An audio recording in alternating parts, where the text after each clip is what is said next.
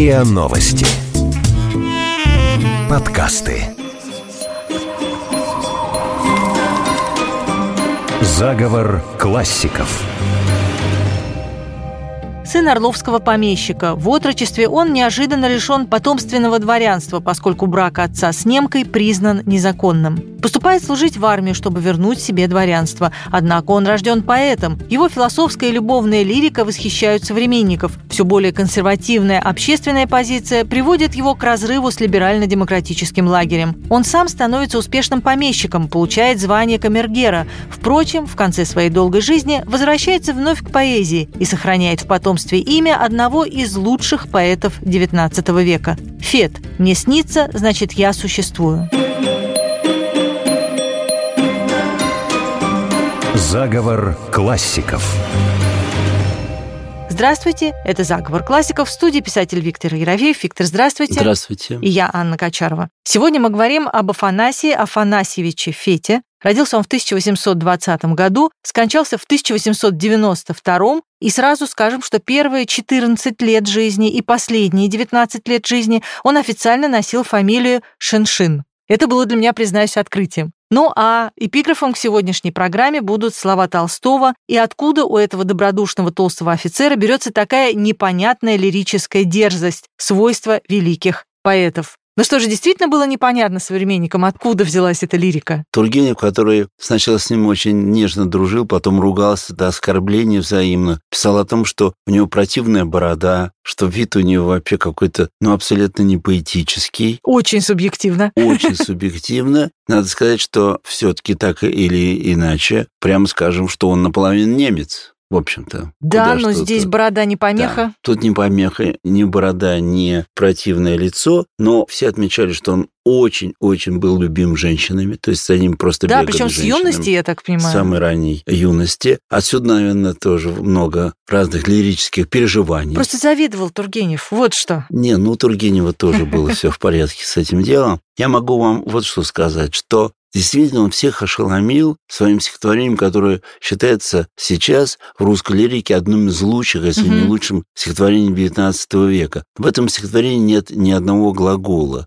Но зато, когда появляются одни прилагательные и существительные, возникает ощущение и покоя и движения. Это поразительно. Я, например, когда недавно перечитал это стихотворение, готовясь к нашей программе, скажу вам, я был совершенно поражен, как одно и другое меняется. Я прошу обратить внимание наших дорогих слушателей, что, например, ряд волшебных изменений милого лица просто потрясающие, потрясающие две строки. Это правда. Давайте послушаем. Послушаем его полностью. Шепот, робкое дыхание, трели соловья, Серебро и колыхание сонного ручья, Свет ночной, ночные тени, тени без конца, Ряд волшебных изменений милого лица.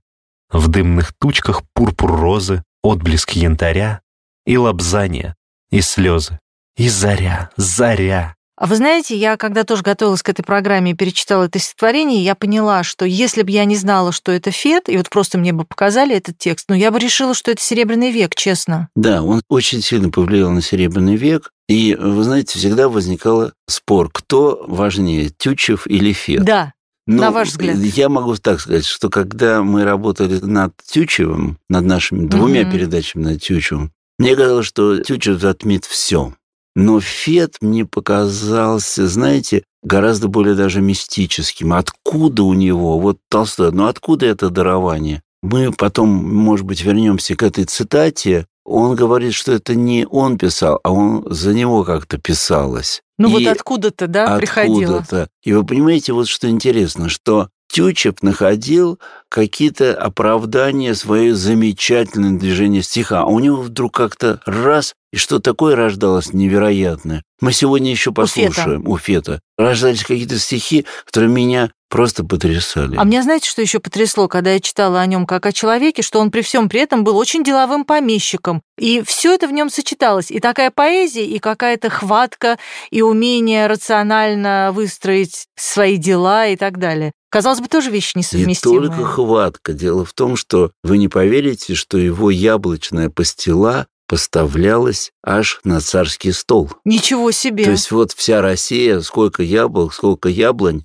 и только у Фета она поставлялась То есть на лучшая царские. пустила. Лучшая. И вот этот человек подарил нам такие вот стихи. такие стихи. А вот смотрите, разбирая, и мы часто в наших программах обращаемся к Юлии Химанду, потому что, конечно, можно с ним и спорить, и нет, но у него замечательное ухо на поэзию. И посмотрите, как он аккуратно и внимательно разбирает стихи Фета. Да, сам литературный критик и представитель как раз Серебряного века. Фету чужды цельные и внятные предложения. Ему дороже шепот, шорох, трепет, лепет. У него стихи движутся воздушную стопою. Они чуть слышные, едва произнесенные. У него звуки самые тихие в нашей литературе. И вообще он шепот русской поэзии. Влюбленный, опьяненный, далекий от явственного слова, Фет не говорит, а бредит. Эти звуки — бред неясный, томный звон струны. И отрадно ему оставаться в томной тайне, в томном бреде, не рассеивать его. Не стыжусь заиканий своих. Он не хочет сознания, боится его грубой точности и предпочитает жить на колеблющейся грани между светом души и ее тьмою, быть на рубеже небытия.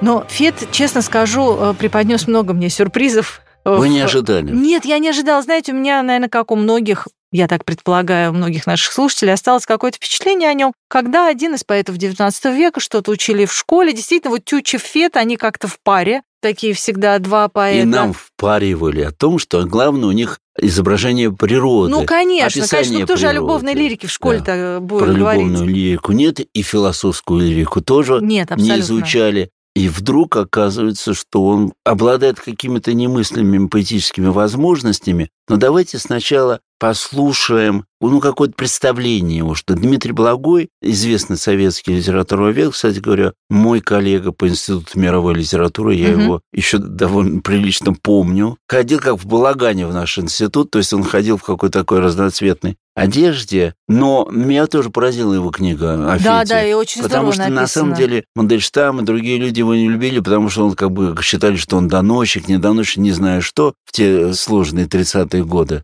Но когда я прочитал то, что он написал о Фете, мне показалось, что это его главная любовь. А что там было по жизни, ну... Давайте послушаем цитату из э, этой книги, которая объясняет всю вот эту сложную семейную историю, в которую попал Фет, и вот эту ситуацию со сменой фамилии, которую мы упомянули в начале программы. Фет родился и рос все свои детские годы в качестве старшего сына в семье богатого и просвещенного в духе русского XVIII века орловского помещика Афанасия Неофитовича Шиншина и его жены, урожденной Шарлотты Беккер, с которой он встретился в Германии и привез с собой на родину. И вдруг над головой 14-летнего отрока грянул неожиданный удар. Крещение его, сына Шиншина, было объявлено незаконным. А вскоре Фет ощутил и тягчайшие последствия, связанные с новой его фамилией. Это было утратой всего, чем он неотъемлемо обладал. Дворянского звания, положения в обществе, имущественных прав, даже национальности, русского гражданства. Старинный потомственный дворянин, богатый наследник, внезапно превратился в человека без имени, безвестного иностранца, весьма темного и сомнительного происхождения. И Фет воспринял это как мучительнейший позор, набрасывавший, по понятиям того времени, тень не только на него, но и на горячо любимую им мать, как величайшую катастрофу, изуродовавшую его жизнь. Вернуть то, что было им, казалось так непоправимо утрачено, вернуть всеми средствами, не останавливаясь ни перед чем, если нужно, все принося в жертву, стало своего рода навязчивой идеей, идеей страстью, определившей в сущности весь его жизненный путь. Виктор, но все пишут абсолютно исследователи его творчества о том, что вот вся эта история с фамилией, признанием, непризнанием оставила ужасный след в его жизни. И действительно, всю свою жизнь он пытался доказать, как-то повернуть все это вспять. Это действительно отражается и в творчестве да, тоже. это отражается и в творчестве, и в мировоззрении. Вы знаете, он совершенно не любил Европу. Удивительно, да? Мне рассказывали, от противного. Мне, мне рассказывали в каком-то пересказе, я слышал о том, что он даже задергивал занавески кареты, когда ехал по Тоскании, потому что ему казалось, как что это... можно? Да, ему казалось, что эта красота не для него. Но он вообще так любил продемонстрировать свою неприязнь к тому или другому. А вот наоборот, к России и к тому, что он является именно русским человеком, угу он эту приязнь уже подчеркивал постоянно. И мне кажется, что очень любопытно посмотреть это стихотворение, которое абсолютно, с одной стороны, поэтическое, а с другой стороны, это же декларация, это, читайте, манифест. То есть такая, да, манифест, позиция да. жизненная. Ну, давайте послушаем. «Я русский. Я люблю молчание дали мразной. Под пологом снегов, как смерть однообразной. Леса под шапками и львы седом. Как любят находить задумчивые взоры завеянные рвы, навеянные горы, былинки сонные, или средь ногих полей, где холм причудливый, как некий мавзолей, изваян полночью, кружение вихрей дальних и блеск торжественный при звуках погребальных.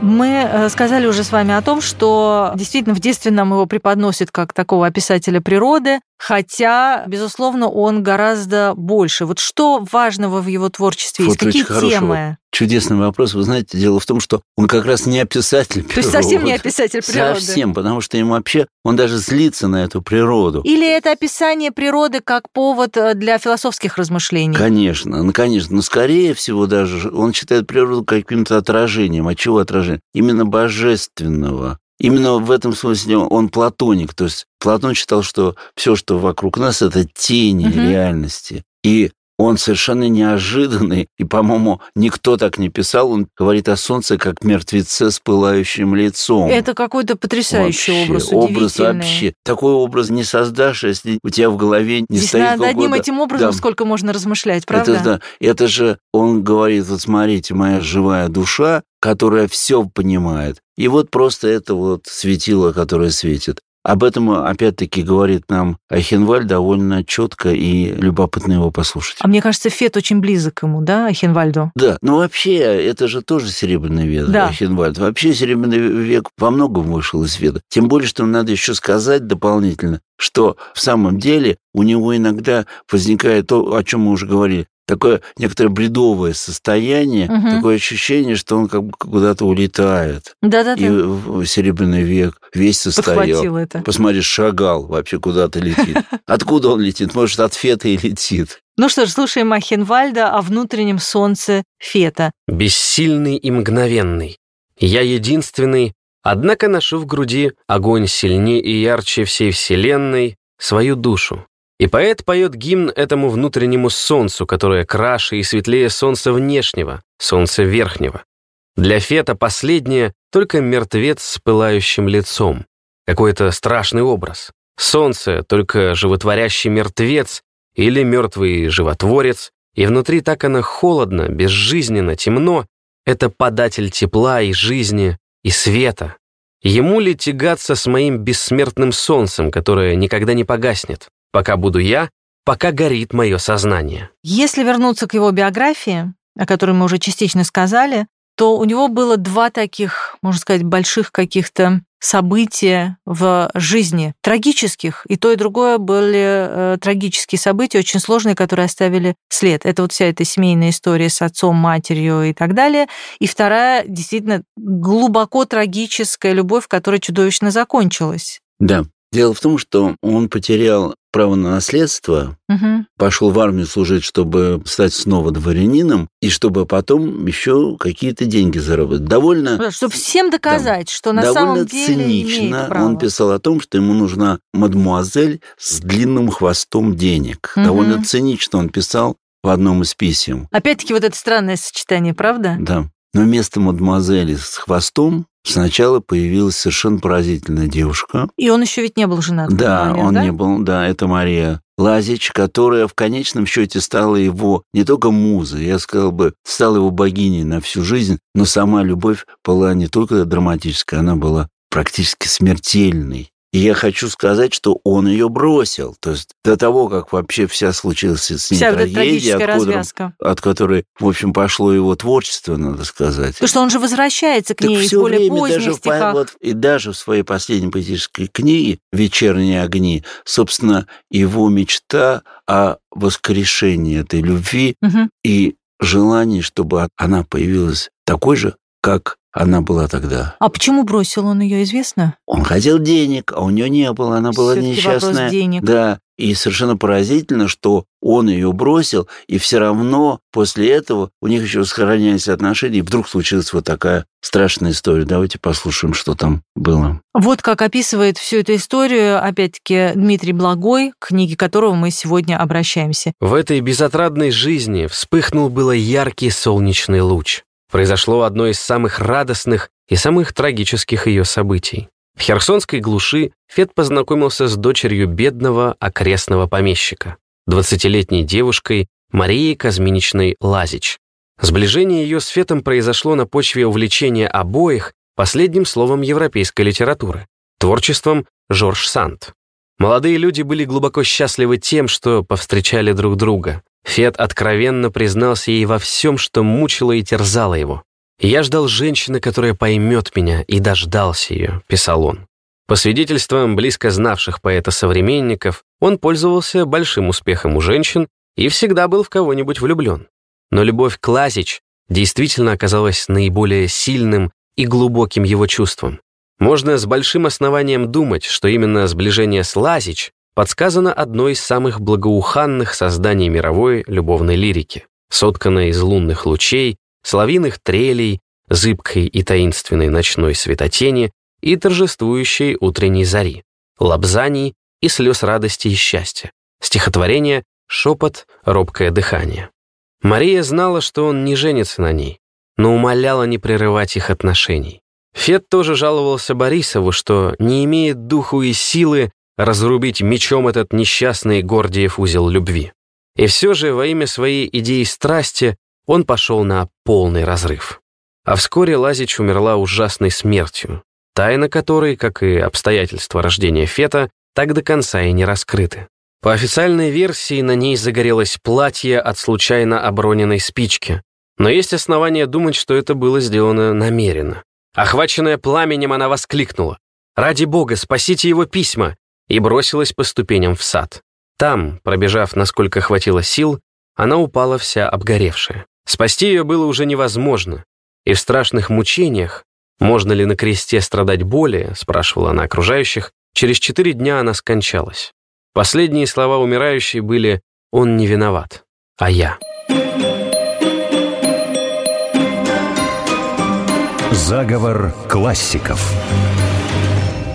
Виктор, но Фет ведь много переводил, несмотря на то, что он был таким антиевропейцем, да, он много э, занимался переводами. И вообще творчество его не ограничивается лишь стихами, пускай разными, философскими, о которых мы сегодня говорим. Дело в том, что Фет еще был очень дружен с самыми известными писателями того времени. И это кем, тоже например? с Толстым, например. А, ну в детстве он вообще с Замечательно, да. Григорьевым дружил, да? Да. Тоже с нашим героем. Да, да, с Толстым он дружил, с Тургеневым пока не поругался. Из-за По политическим причинам, с Достоевским, со Страховым, о котором мы, безусловно, как-то сделаем тоже передачу Николай Николаевич Страхов, один из лучших критиков XIX То века. есть он был в центре литературного Он был процесса. в центре. И, видимо, в тех разговорах, которые велись, все-таки философия, немецкая философия, тогда имела очень большое значение. Был э, Кант, которого рассматривали со всех сторон, скептик, и надо сказать, что у Фета тоже было сложное религиозное восприятие мира, и ему хотелось понять все-таки в чем и где смысл жизни. А Он расскажите не был- подробнее. Он не был интересно. церковным человеком. Мгм. И его религиозность где-то дотрагивалась до пантеизма, то есть до Мгм. ощущения того, что не Бог, не солнце, а вот есть какая-то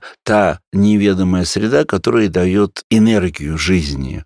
Это очень интересно, потому что кажется такой консервативный. А он где-нибудь описывал, или это все заключено в стихах, вот все эти его вот взгляды? мы к этому сейчас приближаемся. Сначала давайте подумаем о том, что он хотел сделать. Он хотел перевести, значит, Канта. Ему отсоветовал Страхов, сказал, уже перевели. Шопенгауэра тоже, Тоже отсоветовали. Но он в себя это вобрал, Впитался и в результате возник вот тот самый удивительный солипсизм, то есть кроме меня никто не существует. Мгм. Вы понимаете, в нашей литературе, которая вообще пыталась помочь всем, крестьянам, да. дворянам, Да, кому мы же только не постоянно с вами говорим о Мы том, что наша говорим, литература да, решает все- проблемы. все, да. И он вдруг закрывается. То есть, представляете, вот там все, а здесь он. То он есть это нас- такая европейская позиция? Это философская позиция. Да, да. С другой стороны, даже Чернышевский, занимаясь вот фетом, я очень увлекся им перед нашей программой, я прочитал поразительные строки Чернышевского, который говорил, да, он, конечно, реакционер, и там бог с ним, но Мгм. стихи потрясающие. Они же рождались от того, что он заглянул так глубоко себе в душу, что у него не хватало времени рассматривать у- уже души остальных. Интересно, Этот как. лагерь. Но оставалась только еще одна женщина. И эта женщина была та, которая сгорела. Ему пришлось жениться на сестре Боткина. Вместе с тем с Боткиным он даже написал статью против Чернышевского. Мгм. А давайте послушаем все-таки... Да, вот к Хинвальду давайте вернемся. Да, вернемся к, к Хинвальду и послушаем, как он определяет философию самого Фета. Несомненно лишь одно. Мне снится, значит, я существую. Среди сомнительного «я», грезящий, один несомненен. Может быть, и нет никого другого. Поэзию Фета недаром отличает художественный солипсизм, и отсутствует в ней все общественное, и субъективна она до эгоистичности, до праздности, и есть в ней что-то недоброе, осуждающее.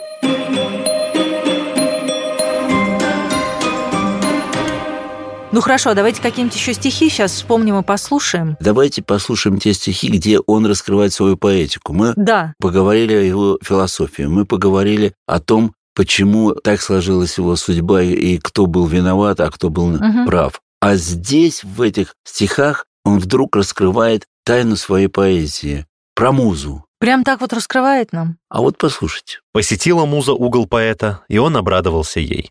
«Дай руку, сядь, зажги свой факел вдохновенный, пой, добрая, в тиши признаю голос твой и стану трепетный, колено преклоненный, запоминать стихи, пропетые тобой». Фет прожил очень длинную жизнь. И, По тому времени. да, по тому времени, конечно, и очень наполненную событиями. Он поставил себе задачу, в общем, себя реабилитировать, да, в глазах общества, наверное. Ему это удалось, правильно я понимаю? Ну, смотря какого общества. Я имею в виду каких-то формальностей, связанных вот, а вот э, что с э, э, вы- фамилией, вы, говорите, отцом, вы вот говорите это о вот. статусе, Да, конечно. да. О статусе, в общем, что можно сказать? Он стал камергером, что вообще всех поразило, потому что в то время это считалось неприличным. Даже пушкинское это время камер-юнкин Пушкин Да. звучало нехорошо. А тут он стал камергером, потому что один из великих князей, который подписывал свои стихи К.Р.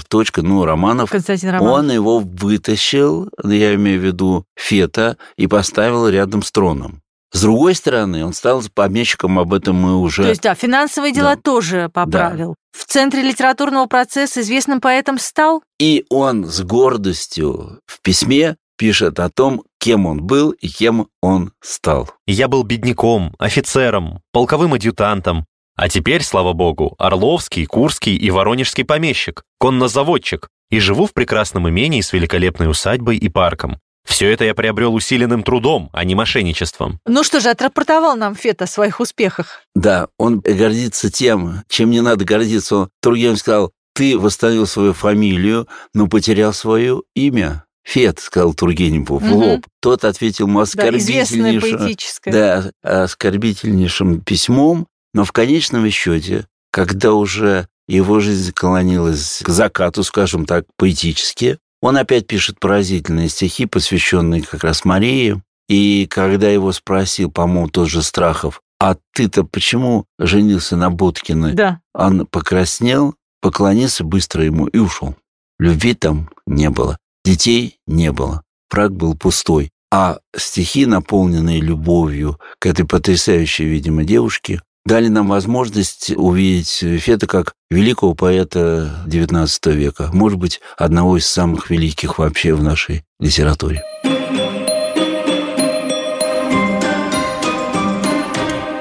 Виктор, ну помимо стихов и переводов, Фет ведь еще писал и прозу, но ее-то мы не знаем. И, видимо, здесь есть объяснение, правильно Слушайте, я понимаю? мы-то его не знаем, и совершенно правильно, что мы ее не знаем, потому что современники заклевали его с его прозой. А было за что клевать? Да, было за что клевать, потому что если поэзия это действительно от Бога, Мгм. То проза это от какого-то тщеславия, гордости, самомнения и так да? далее. И так далее. Я хочу вам просто показать один из рассказов, который называется тоже довольно странно «Не те». Да. Это о том, как Фет встречается с императором. Вы сейчас увидите, что это совсем не тот Фет, который Вот встречается какой-то тонкости, с вот этого очарования совершенно Все нету, да? улетает, да. Вот после слов э, богатырского коня, в общем, в первой фразе можно уже остановиться. «Володаренко, не заносись!» — окрикнул я правого флангового, который, увлекаясь чувством молодечества, пустил во весь мах своего богатырского коня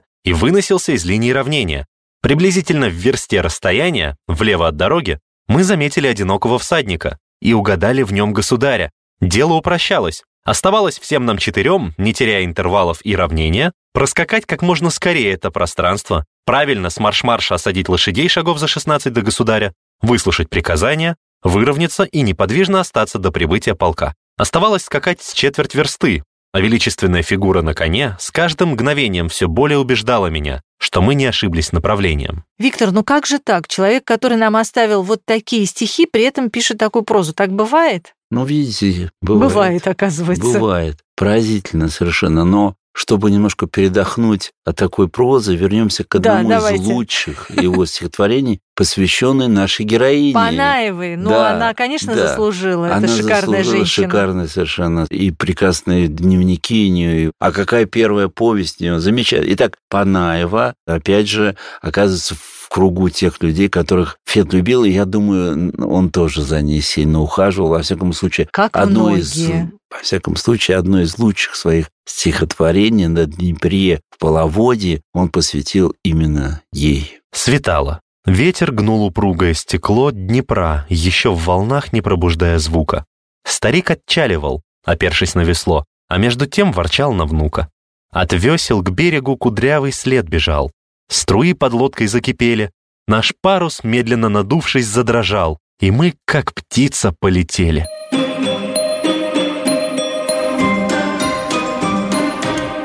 Ну а я напомню, что среди наших заговоров классиков уже был выпуск об Авдоте Панаевой, и если вдруг вы его пропустили, то вы можете его послушать. Даже обязательно нужно его послушать, потому что женщина была совершенно выдающаяся. Уникальной, кстати говоря, она совсем иной предстает, нежели как бывало ее рассматривали там рядом с Некрасом, что-то такое, Да, что-то да. невнятное. Она потрясающая... Совершенно самостоятельная Я фигура. считаю, что она совершенно потрясающая писательница русская 19 века. И оставила нам массу воспоминаний о своих современниках. Мы уже говорили о том, что и Достоевский, и многие другие предстают в ее воспоминаниях очень неожиданно, с каких-то новых ракурсов, что, конечно, интересно. А вы знаете, что если вернуться к Фету, то Да. можно сказать, что он не только на Серебряный век оказал влияние, он еще да, оказал влияние на того, который воевал с Серебряным веком. Вот это удивительно. И Лотман нам напоминает, Горький тоже любил Фета. Давайте послушаем Лотмана. Максим Горький в одном из эпизодов «В людях» рассказывает о том огромном впечатлении, которое произвело на него, мальчика, подавленного свинцовыми мерзостями жизни, случайно услышанное им стихотворение Фета, которое незадолго до того появилось в сборнике поэта «Вечерние огни». Стихи, обращенные читавшим их человеком к красивой женщине. Только песне нужна красота. Красоте же и песен не надо. Виктор, ну давайте подытожим. Чем же мы обязаны Фету? Хороший вопрос. Мы обязаны тем, что мне все чаще и чаще приходит в голову, что наша литература — это объединение в разнообразии. Нам казалось, что, значит, или одну выбери линию, да, вот Да. демократов, или возьми линию слонофилов, или еще как Полно всяких линий было. Мгм, мгм. Там же даже не было особой борьбы. Посмотрите, Чернышевский восхищался Фетом. Фет с интересом рассматривал Толстого. То есть когда- взгляды этих людей и Они отношения к перепле- литературе были гораздо шире, Да, чем наши Да, представления. они переплетались, и это не был только вечный спор, и даже не борьба. Это было просто ощущение того, что это плеяда, вот слово, которое, конечно, потрясающее в русской литературе, потрясающее. Вот это бы я хотел сказать, потому что нам просто выдали такую краюшку Феда, краюшку Достоевского даже. В молодые годы мы там, что Достоевский – это у нас бедные люди и преступление наказания. Фед – это у нас описание Но Фед природы. уж совсем краюшка, совсем. если так уж говорить, Надо да? сказать, что совсем плохо был и Тургенев подан. Да почти все. А Панами вообще забыли. Да, вообще, ну Да. что такое? И вдруг, и это очень важно, мы понимаем, что заговор у классиков – это не заговор против, это заговор, чтобы понять мир. Для этого надо каким-то образом войти в себя и поглубже. И здесь есть потрясающий заговор Фета. Он пытается разгадать тайну, и что-то у него получается. И если ставить точку в его биографии, то и уход из жизни Фета был странным, до конца непонятно, что и как произошло. Об этом как раз пишет литературовед Дмитрий Благой, которого мы сегодня вспоминали, и, наверное, вот его словами мы и закончим сегодняшний выпуск. Подобно рождению Фета, и его смерть оказалась окутанной покровом густой тайны, раскрывшейся окончательно лишь почти четверть века спустя. За полчаса до смерти Фет настойчиво пожелал выпить шампанского, а когда жена побоялась дать его, послал ее к врачу за разрешением. Оставшись вдвоем со своей секретаршей, он продиктовал ей, ну не письмо, как обычно, а записку совсем необычного содержания. Не понимаю сознательного приумножения неизбежных страданий. Добровольно иду к неизбежному. Под этим он сам подписал. 21 ноября Фет, Шиншин. Затем он схватил стальной стилет, лежавший на его столе, для разрезания бумаги. Секретарша бросилась вырывать его, поранила себе руку. Тогда Фет побежал через несколько комнат в столовую к буфету, очевидно, за другим ножом, и вдруг, часто задышав, упал на стул. Это был конец. Формально самоубийство не состоялось. Это был «Заговор классиков». В студии были писатель Виктор Ерофеев и я, Анна Качарова. Сегодня мы говорили о Фете. Слушайте эпизоды подкаста «Заговор классиков» на сайте ria.ru, в приложениях Apple Podcasts, CastBox или SoundStream. Подписывайтесь, комментируйте и делитесь с друзьями. Заговор классиков.